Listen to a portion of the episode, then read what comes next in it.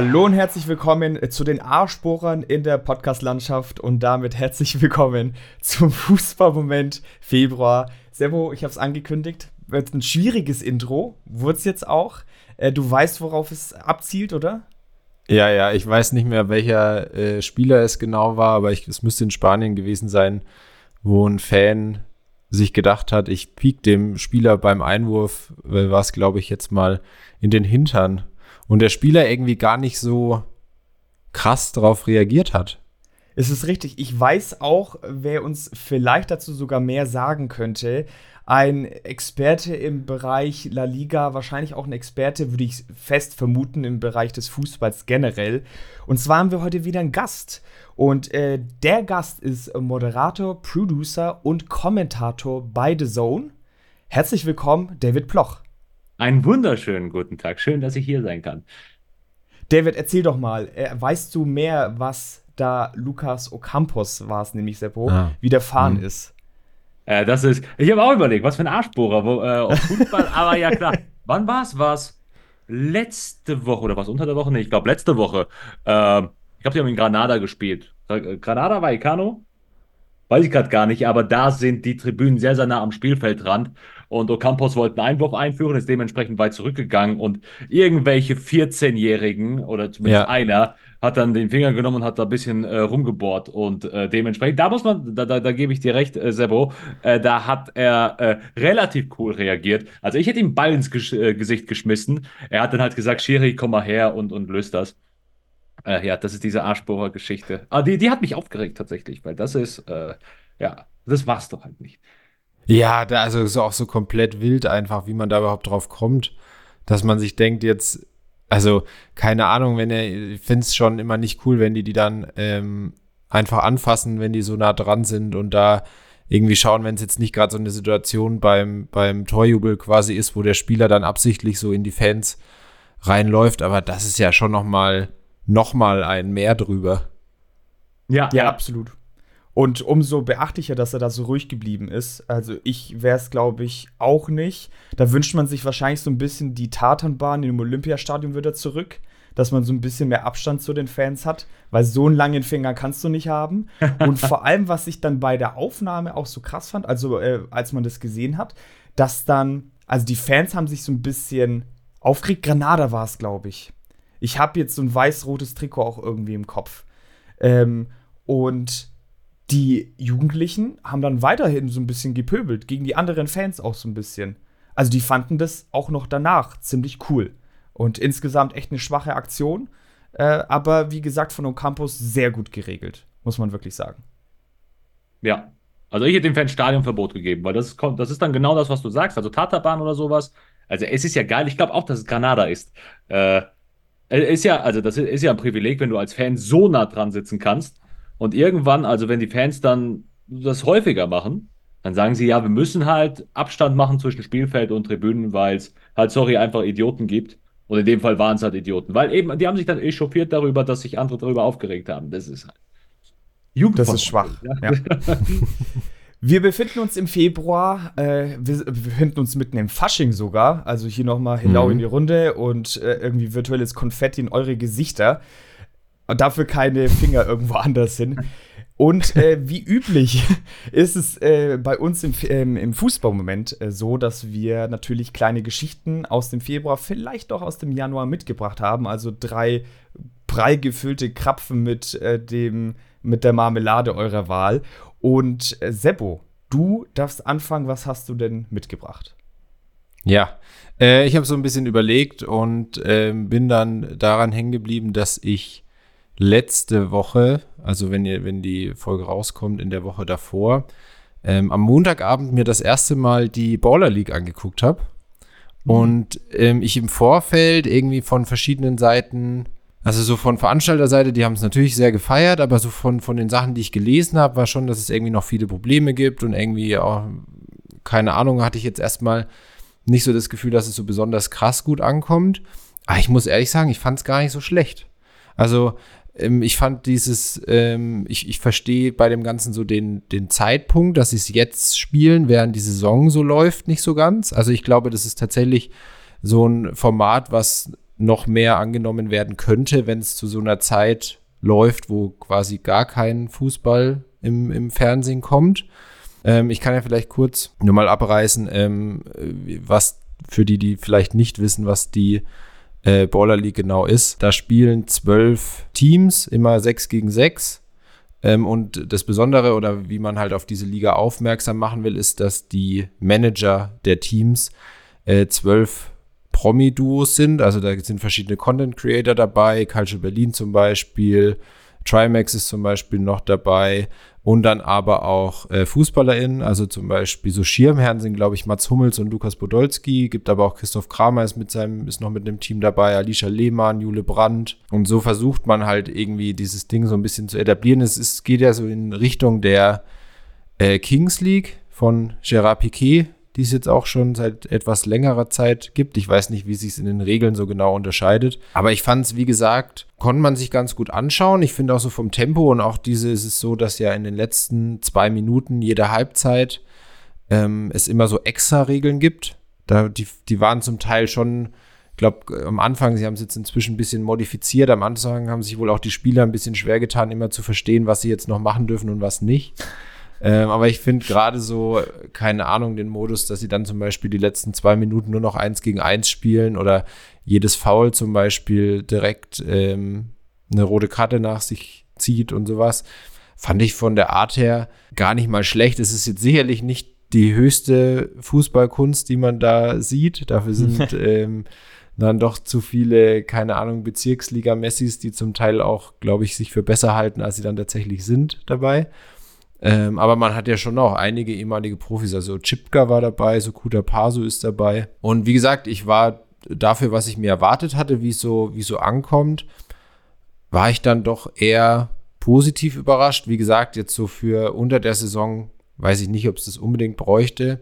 Aber gerade so Winterpause und Sommerpause kann ich mir das schon ganz gut vorstellen. Ich weiß nicht, ob ihr, inwieweit ihr das mitbekommen habt, inwieweit ihr euch damit überhaupt beschäftigt habt. Also ich nur Instagram Reels, das ist das Einzige.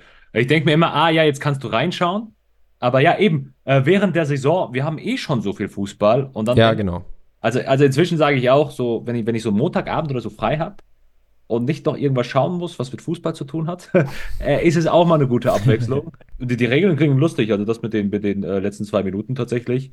Ähm, ich habe nur gehört von Kollegen, die halt am ersten Spieltag eingeschaltet haben, die haben gesagt, dass, halt, dass es halt eher langweilig ist, anstatt äh, wirklich, wirklich cool. Das vielleicht besser gewesen wäre mit Banden und so, aber wenn du sagst, ist gar nicht so verkehrt, irgendwann schaue ich rein. Aber so stark verfolge ich es nicht. Ja, bei mir ist es ähnlich. Also keine Ahnung, wenn da sogar so Bezirksliga-Messis äh, mitspielen, da stellt sich mir die Frage, warum sind wir eigentlich nicht dabei? Aber das, das, ist, ein, das ist eine andere Sache. Ich muss sagen, also ich habe es ähnlich wie David eigentlich viel über Social Media so ein bisschen verfolgt. Ich fand es amüsant. Ich glaube, es müsste aber mehr als amüsant sein. Also da sollte schon auch so ein bisschen die Qualität des Spiels auch stimmen. Und ich muss sagen, diese Zusatzregeln, ich verstehe, von wo es kommt und was die Idee dahinter ist. Und ich glaube, es wird noch Jahre brauchen, so ein bisschen, bis es so ein bisschen ausgereifter ist. Vielleicht kann es dann irgendwo verfangen, wenn sich es bis dahin halt auch finanziell rentiert, weil das muss es, glaube ich, definitiv irgendwo. Aber ich war schon bei FIFA Street damals kein Fan des Gamebreakers. Ich hab's gehasst. Also äh, für diejenigen, ne, diese kleine Phase, wenn man irgendwie so eine Leiste aufgeladen hat konnte man irgendwie so einen super starken Schuss abgeben oder so und musste dann ein paar Spieler noch austanzen. Und ich habe es jedes Mal gehasst. Das war dann zum Beispiel beim letzten Teil dann nicht mehr der Fall. Fand ich viel besser. Und so ein bisschen fühlt sich dieser Gamebreaker in FIFA Street, fühlen sich so ein bisschen diese Zusatzkarten am Schluss an, weil ja auch manchmal eine Mannschaft dann wirklich einen Vorteil daraus ziehen kann. Aber ich verstehe, von wo es kommt. Ich finde es ganz okay. Es gibt auf jeden Fall Verbesserungsbedarf. Ich finde zum Beispiel auch, dass so ein Spieltag ist viel zu lang. Also der geht von ähm, so circa 18.30 Uhr ungefähr geht das erste Spiel los.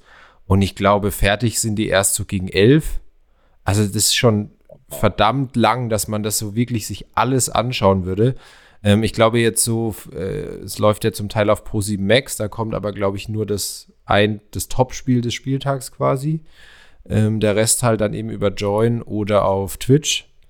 Und da, das ist schon zu lang. Also das die ganze Zeit, dafür ist es ja auch immer zu ähnlich. Ich glaube, da, da könnte man noch ansetzen, dass es irgendwie so ein bisschen schneller geht. Es gab auch so Elemente, die ich nicht so ganz nachvollziehen konnte. Zum Beispiel ähm, war jetzt letzte Woche, dass man quasi einen, äh, einen geheimen Wild, äh, Wildcard-Spieler, der erstmal noch nicht bekannt war, sich für sein Team verdienen konnte. Und da gab es so eine äh, Broad Jump Challenge, also wo man so aus dem Stand halt möglichst weit nach vorne springen muss. Und das Team mit dem Spieler, der am weitesten springt, ähm, hat dann den Spieler bekommen und das war halt jetzt zum Beispiel Gonzalo Castro, der ist die Woche da mal dabei. okay. Und so das dieses. Wild. Ja, genau, das war schon auch wild, wo dann, und das hat auch, auch viel zu lange gedauert, weil dann irgendwie bis die zwölf Spieler da alle mal Boah, äh, gesprungen ja. waren und so, das ist dann einfach zu viel immer dasselbe. Keine Ahnung, wenn sie das so am Ende machen, dass halt die Mannschaft, die an dem Spieltag die meisten Tore erzielt hat, zum Beispiel, dann noch einen extra Spieler bekommt, was weiß ich, sowas, wo das mehr so integriert ist, aber die, da ist es an manchen Stellen halt zu wild irgendwo. Mhm. Aber so rein vom, vom Tempo, was sie reinbringen und sowas. Und ja, dafür, dass sie sich auch ja so, so sagen, sie wollen den, den Fußball so zu seinen Wurzeln zurückbringen, so, so Straßenfußball und so weiter, so äh, da wird es mir manchmal auch ein bisschen zu übertrieben dargestellt in die Richtung. Aber ich fand so für, für so vielleicht mal so Montagabend so ein bisschen nebenbei laufen lassen und dass man immer mal reinschaut. Ähm, dafür fand ich es echt eigentlich ganz unterhaltsam. Aber es gibt schon noch einiges an Verbesserungspotenzial, dass es sich dann vielleicht so ein bisschen etablieren kann. Und wie gesagt, ich so unter der Saison, wo jetzt halt jetzt ja auch zum Beispiel die Champions League wieder anfängt unter der Woche, das dann auch noch mit reinbringen, da ist es, glaube ich, echt dann viel zu krasser Overkill. Also meine Einfach. Entscheidung würde dann stehen, was ich anschauen würde. Bachelor natürlich. äh, ja, gut. Dann mehr, mehr habe ich zu meinem Moment nicht. Dann würde ich mal an David weitergeben. Okay, äh, ich habe ähm, hab auch nachgedacht, aber ich wollte es möglich aktuell halten. Und äh, mein Moment, was mir echt gefallen hat, weil ich auch gerade nochmal die Highlights gesehen habe, äh, 125 Jahre Werder Bremen Mhm. Und zwar die Stadion-Choreo. Über 90 Minuten hinweg, die fand ich überragend. Das ist so eine Sache, wo ich sage, okay, daran könnte ich mich gewöhnen. Wobei es dann natürlich nach 10 Spielen vielleicht dann doch irgendwie nervig wäre, vielleicht für den einen oder anderen im Stadion zumindest.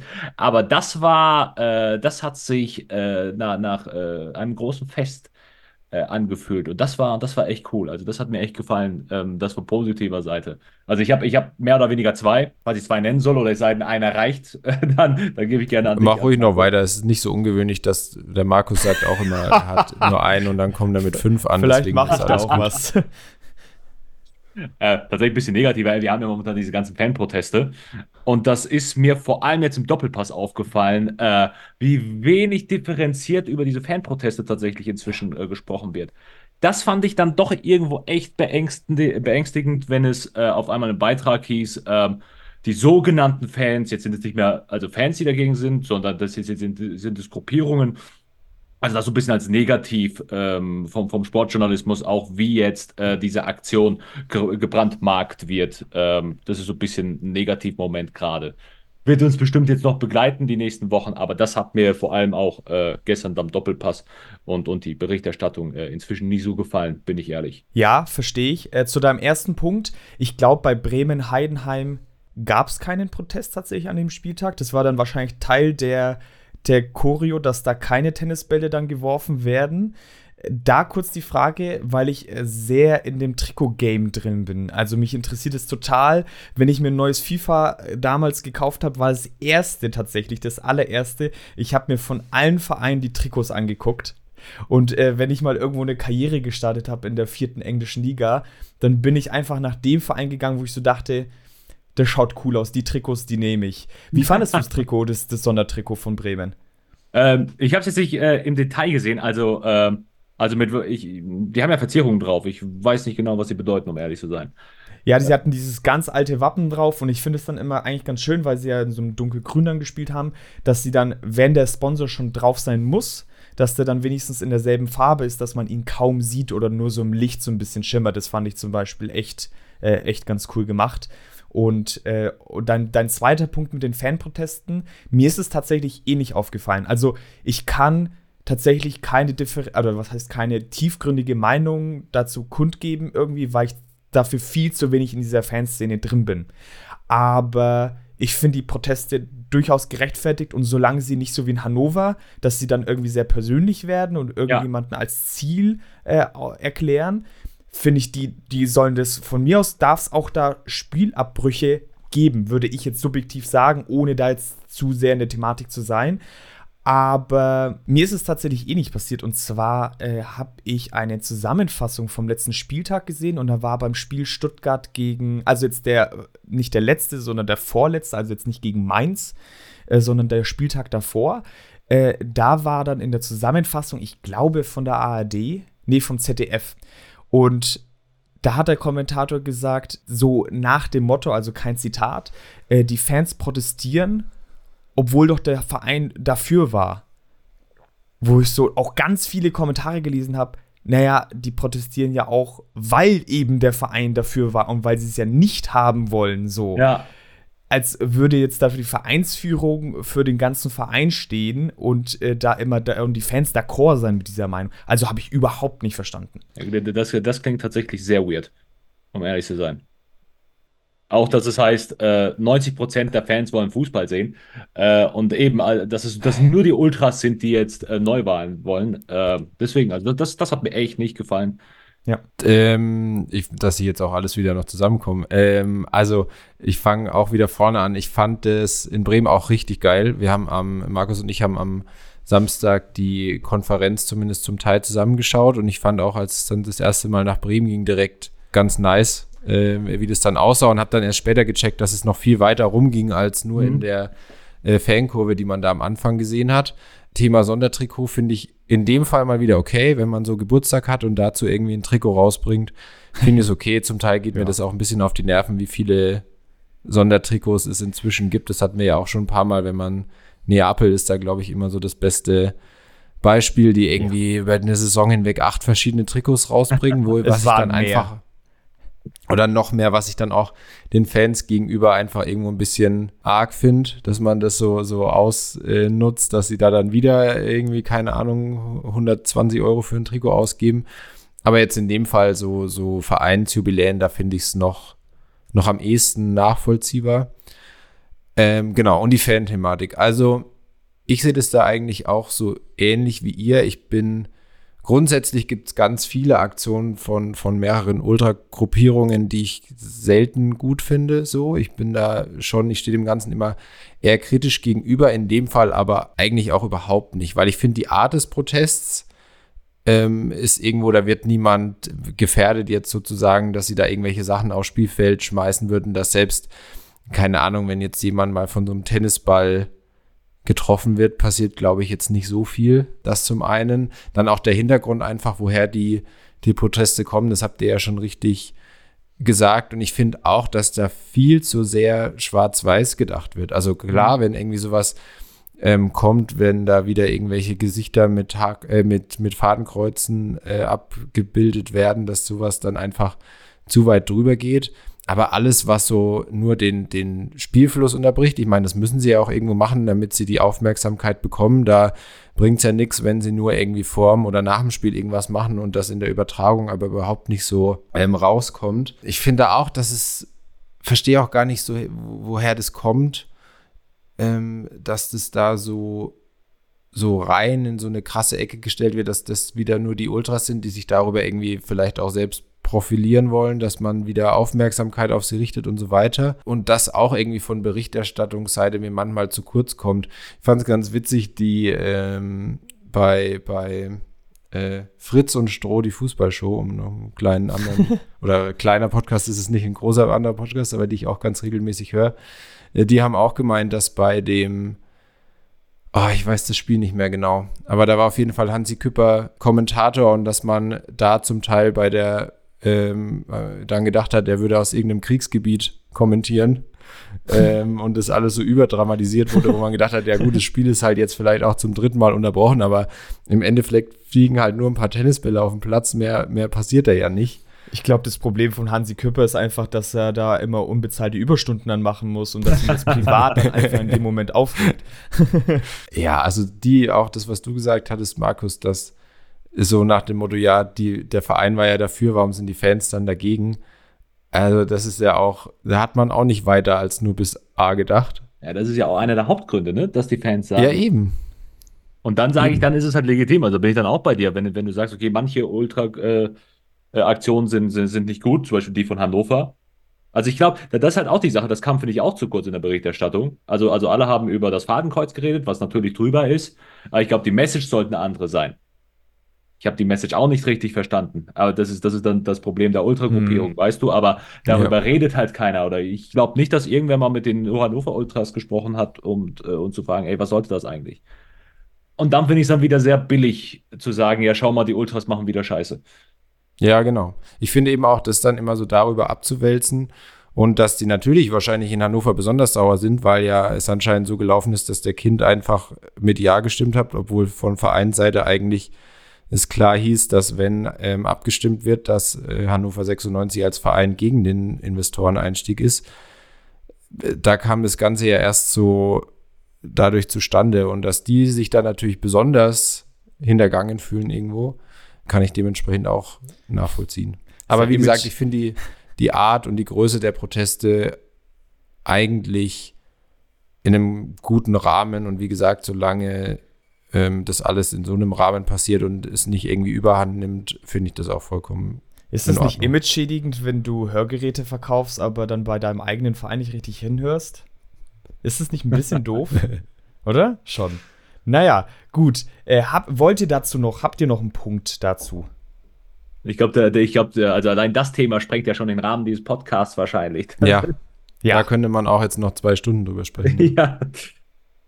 Ich könnte auch noch ein bisschen über den Arschbohrer reden, aber das ist nur so eine persönliche Präferenz. Oh. Achso, noch ganz kurz. Äh, Bremen-Trikot fand ich nice. So, das habe ich gar nicht beantwortet. Also, also ah. vom, vom, ah. ja. vom, vom, Design her fand ich super cool. Besser als das äh, jetzige. Also das aktuelle. Das, ja. Das, hm. Ja. Ja, dieses Jahr gefallen mir generell nicht so viel. Aber sei es drum, sei es drum. So, jetzt äh, kann ich mal mit meinen neuen Fußballmomenten aufschlagen. Nein, um Gottes Willen, ich äh, versuche es kurz zu halten. Ich äh, habe so ein bisschen wie immer überlegt, was nehme ich. Ich meine, wir sind jetzt Tag 1 äh, nach dem Afrika Cup, den die Elfenbeinküste gewonnen hat. Und da dachte ich mir, wollte ich kurz eigentlich sprechen darüber, ähm, oder eigentlich nicht richtig sprechen, sondern einfach nur meinen Respekt zollen für zahlreiche Spieler die es dann mitten in der Saison auf sich nehmen, äh, lange Flugzeiten äh, von acht und mehr Stunden auf sich zu nehmen, um dann Tag später im besten Fall wieder zu spielen. Also es war ja zum Beispiel bei André Onana so der Fall, dass er am 15. Januar noch gegen Tottenham gespielt hat und dann direkt in den Flieger acht Stunden rüber und dann hätte eigentlich spielen sollen, dann am Flughafen sogar noch aufgehalten worden ist um dann einfach äh, nicht im Tor zu stehen. Fand ich dann auch ein bisschen deprimierend, weil er sich wohl mit Samuel Eto'o nicht so ganz gut versteht. War ja auch bei der WM 22 die Geschichte, ähm, dass Eto'o ihn kritisiert hat für seinen Spielstil, er dann äh, beleidigt war und dann abgereist ist. Und seitdem, äh, ich weiß nicht, ob man zur Fehde glühen sagen kann, aber seitdem glüht diese Fehde. Aber worauf ich hauptsächlich hinaus wollte, ist der DFB-Pokal. Und da werde ich definitiv ja, ich weiß, es ist ein großer Themensprung, Seppo. Aber das andere wollte ich nur mal anreißen. Damit habe ich jetzt nicht gerechnet, dass jetzt der DFB-Pokal kommt. Wenn, äh, ihr könnt ja dann auch noch kurz was zum Afrika Cup sagen, wenn ihr wollt. Aber hauptsächlich wollte ich tatsächlich dann über, über den DFB-Pokal reden. Und äh, da werde ich mir definitiv äh, die Halbfinals anschauen, als auch das Finale. Also ähm, Kaiserslautern wartet ja noch auf seinen Gegner, äh, ob es jetzt Gladbach oder Saarbrücken sein wird. Und äh, Leverkusen äh, darf gegen Düsseldorf ran. Glaube ich, werden gute Duelle, auch wenn natürlich Leverkusen der große Favorit ist. Äh, Gerade bei Gladbach Saarbrücken. Saarbrücken, ey, super Mannschaft. Sche also scheiß Rasen, super Mannschaft, so muss man es leider so ein bisschen sagen. Was ich auch spannend finde, die renovieren das Ganze. Äh, und es sollte eigentlich 13 Millionen kosten, kostet jetzt schon über 40 Millionen das Ganze.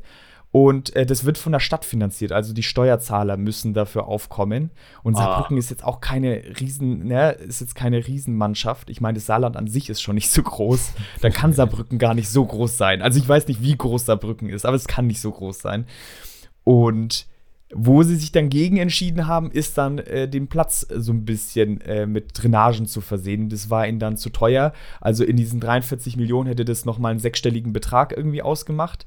Das ging dann nicht mehr und das fällt ihnen so ein bisschen jetzt auf die Füße, dass der Stadtrat jetzt entschieden hat, ah nee, fuck it, lass den ganzen Platz jetzt nochmal aufgraben dann und das wird jetzt dann nochmal deutlich mehr kosten. Also, wenn das nicht ins schwarze Buch der Steuersünden kommt, dann äh, weiß ich auch nicht. Zumindest im, im Saarländischen dann.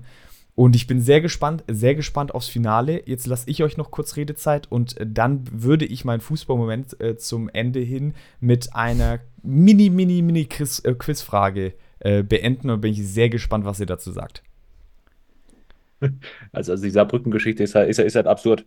Ähm, als FCK-Fan ähm, weiß ich, in Lautern wird auch sehr, sehr viel äh, mit, mit Steuergeldern aufgewiegelt, mit bei Stadion etc. Deswegen, ähm, ja, worauf will ich hinaus? Also ich wollte nur Lautern unterbringen, glaube ich, weil das ist ja ein potenzielles Halbfinale. nee.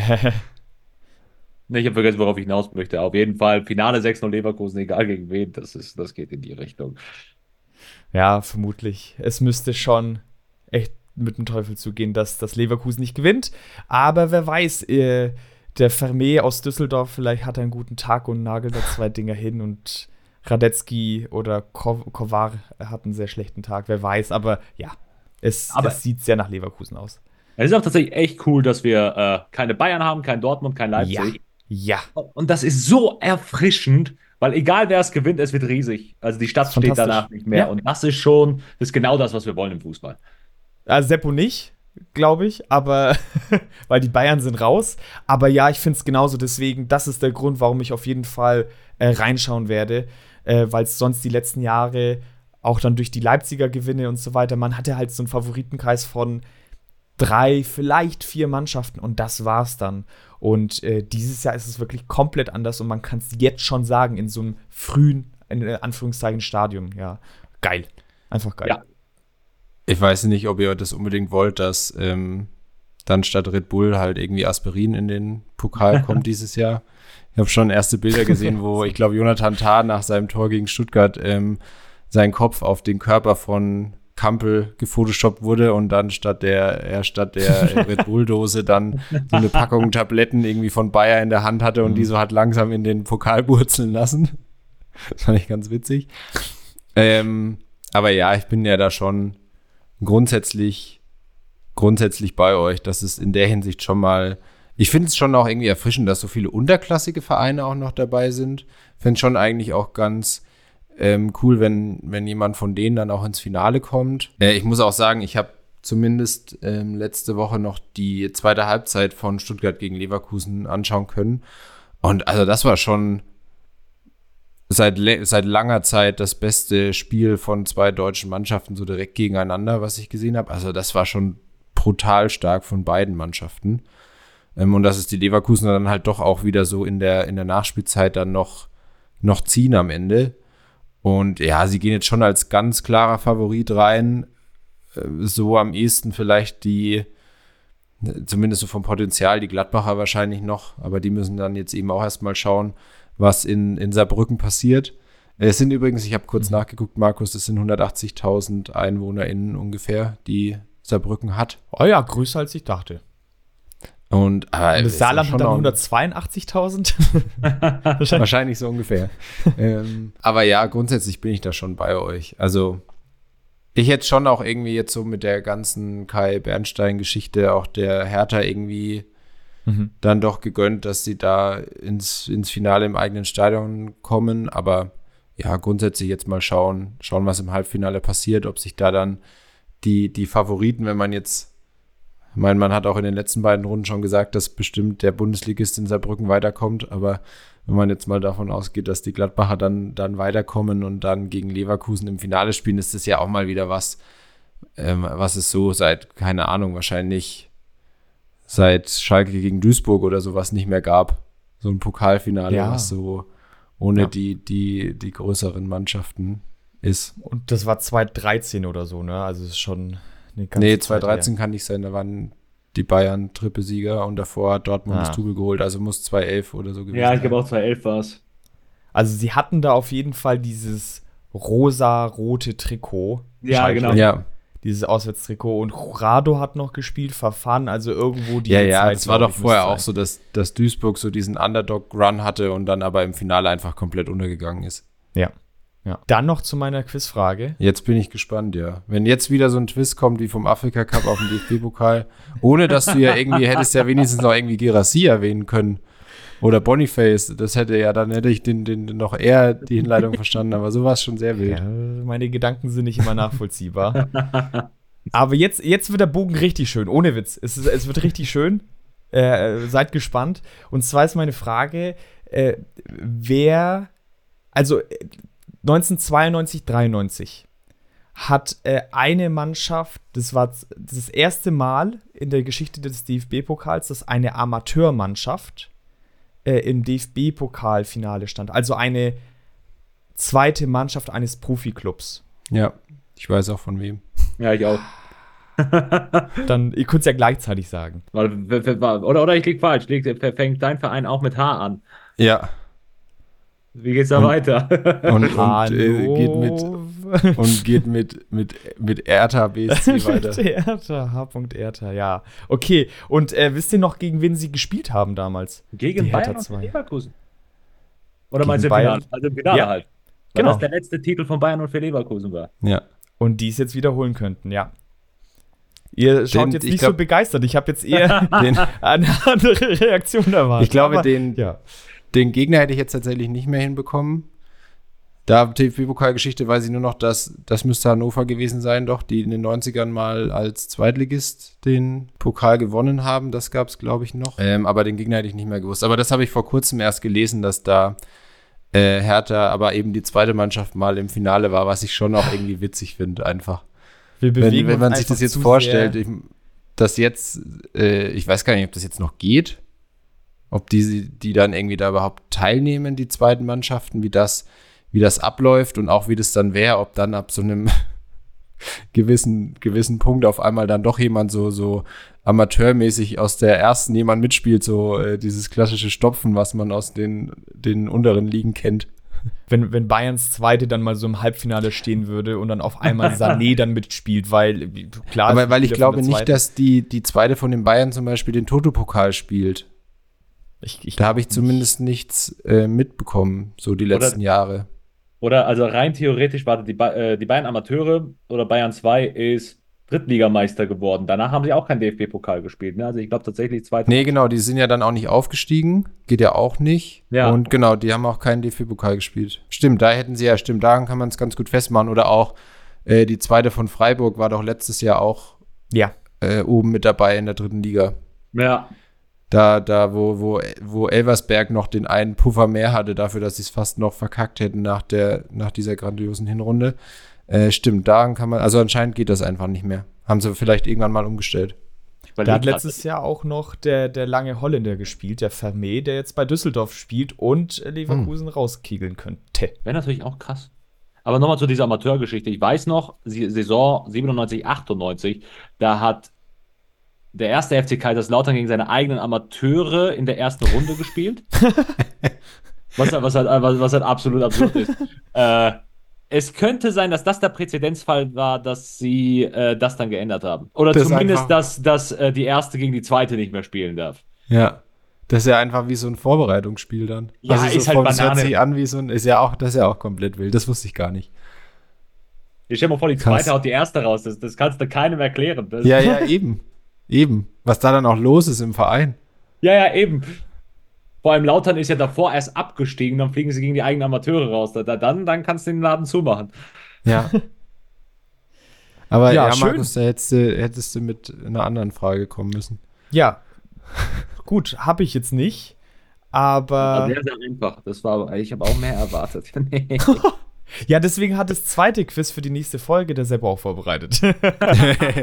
ja, schauen wir mal, ob das dann ähm, schwieriger wird. Das ist tatsächlich, David, die Aufteilung so. Äh, der Seppo ist für die qualitativ hochwertigen Inhalte zuständig und ich so ein bisschen für die Arschbohrer und Klamauk. es ist so. Die verbalen Arschbohrer, die kommen von mir. also die Überleitung vom Afrika Cup zur Bundesliga war ja schon, war ja schon überragend. Ja, ja, das, ja, das äh, verstehe ich, ja. Gut, Dann vielen Dank für diese wunderbaren Fußballmomente. Es hat äh, sehr viel Spaß gemacht. Fasching ist ja dann auch wieder vorbei, so wie jetzt diese Folge auch. Und äh, David, wir hören dich noch mal in der nächsten Folge und dann erfahren wir auch ein bisschen mehr zu dir. Und außer dass du Kaiserslautern-Fan bist, was steckt noch hinter dieser Stimme, hinter diesem Mysterium äh, David Ploch? Und das erfahrt ihr in Folge 46. Das war's von uns. Äh, wiederhören. Macht's gut. Tschüss.